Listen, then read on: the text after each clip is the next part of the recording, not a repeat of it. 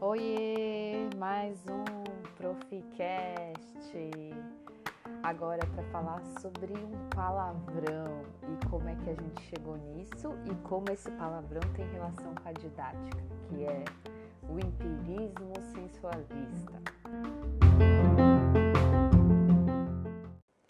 Vou começar retomando que a gente tem falado sobre uma mudança de paradigma que temos vivido na educação, né? Em que o professor deixa de ser o detentor do conhecimento e o aluno deixa de ser esse aluno e se constitui como aprendente.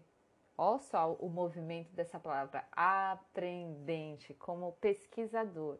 Ou seja, numa aula, ou melhor, num encontro educativo, ambos caminham juntos a um objetivo. E é isso que permite com que o planejamento, né, ou melhor, uma premissa para que isso aconteça é que o planejamento ele seja flexível, né? Ele seja necessariamente replanejado, né? Por quê? Porque esse movimento pedagógico, esse percurso, ele caminha juntamente com as pessoas que estão ali naquele naquele processo, né? Então, no caso, eu e vocês. E aí se encaixa a ideia de que a relação pedagógica não pode ser controlada. Ou seja, ao final de uma aula não dá para a gente prever tudo o que vai acontecer. E é pensando, né, é, refletindo sobre esse contexto, que eu retomo um acontecimento numa aula em que, a partir da leitura de um artigo, é, a trajetória histórica da didática, da professora Amélia, um, vou chamar de um parceiro de estudo, né? Mas algumas pessoas chamariam de aluno, me fez uma pergunta muito interessante.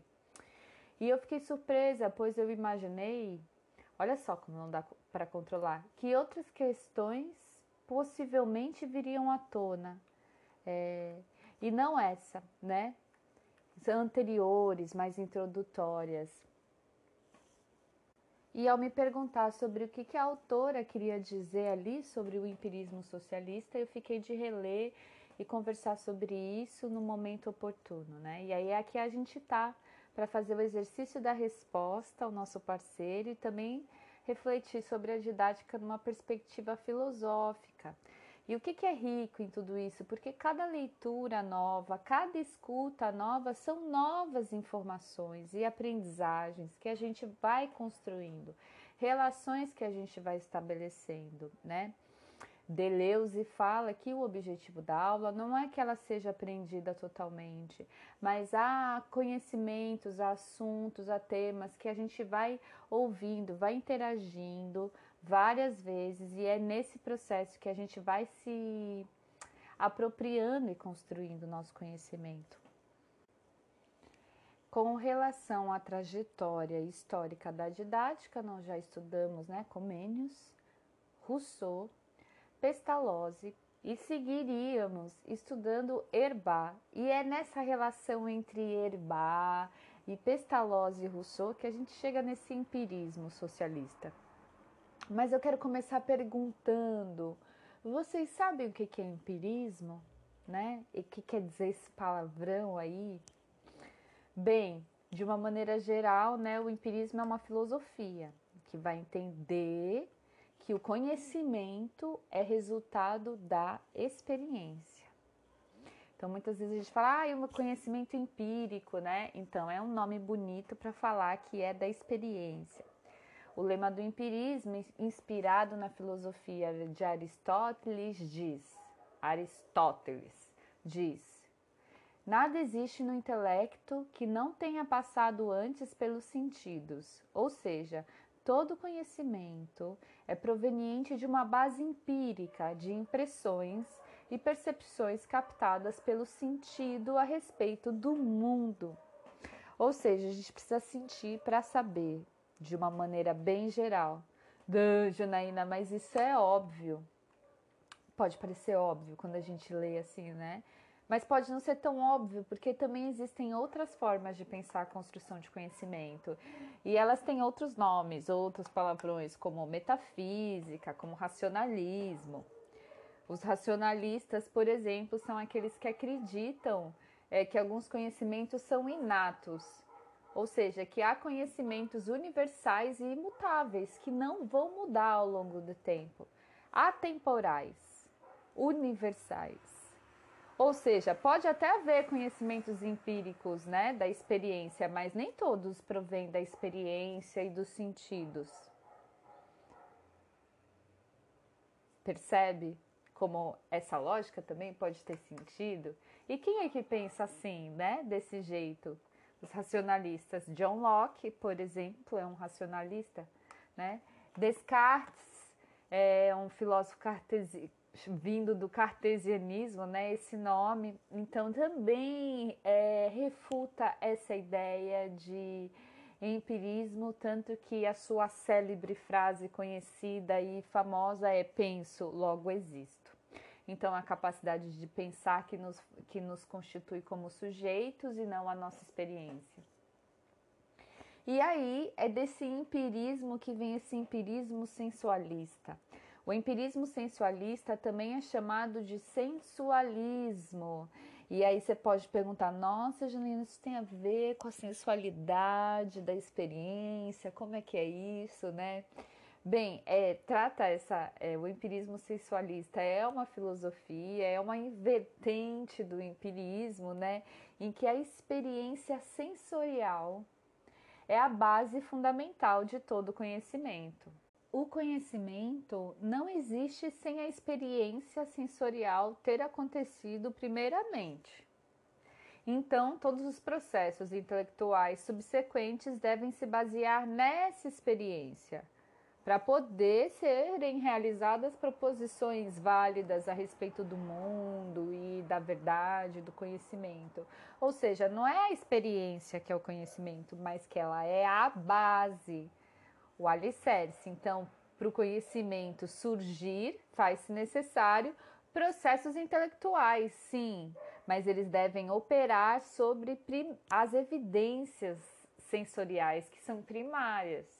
Então, só aí que as proposições são feitas, só aí que as verdades são construídas. Então, é sobre isso que se trata a filosofia do empirismo sensualista, né? Então a gente vai emitir nessa perspectiva inferências, juízos de valor através dessa percepção sensorial. Eles são a base do fundamento, são a base o fundamento do nosso conhecimento.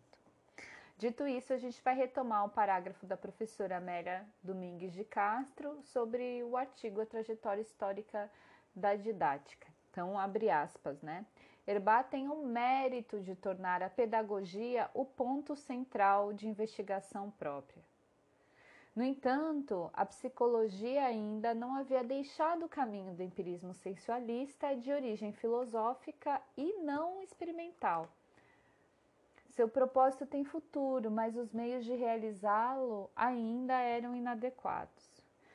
Gente, o Herbá, e vocês vão estudar no próximo podcast, já trazendo spoilers, ele foi o primeiro a tratar a pedagogia como uma ciência organizada, com fins claros, definidos, controlável né? Então ele rompe com o empirismo sensualista presente na pedagogia de Rousseau e de Pestalozzi, a partir de uma outra epistemologia, de uma outra psicologia que ainda não estavam popularizadas na época. Ou seja, apesar de Pestalozzi e Rousseau serem referências em todos os cursos, estudos e currículos de educação, a gente tem que aceitar que o método de Herbá ele se faz presente até hoje em boa parte das instituições de ensino e muitas vezes a gente conhece o seu método e nem sabe que é dele, né? Então, o que a gente percebe é uma moda ao longo da história, uma defesa de uma educação relacionada com esse empirismo sensualista, mas que ela não se realiza na prática. Por exemplo, é, Rousseau conta a história de Emílio e imagina como fazer e realizar uma proposta pedagógica, uma transformação na sociedade com um professor para cada aluno, como Rousseau desenvolve na sua teoria. Né? E aí essa é a crítica que a professora Amélia faz. Por quê?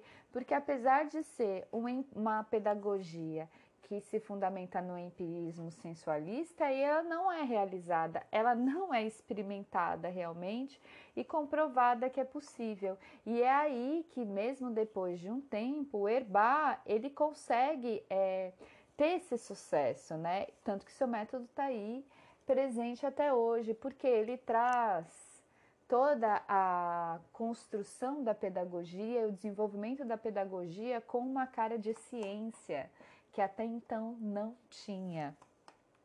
Bem, é, vocês vão vendo que tamanha divulgação do empirismo sensualista na época, né? A gente pode pensar que era sensual mesmo, e não só dos sentidos.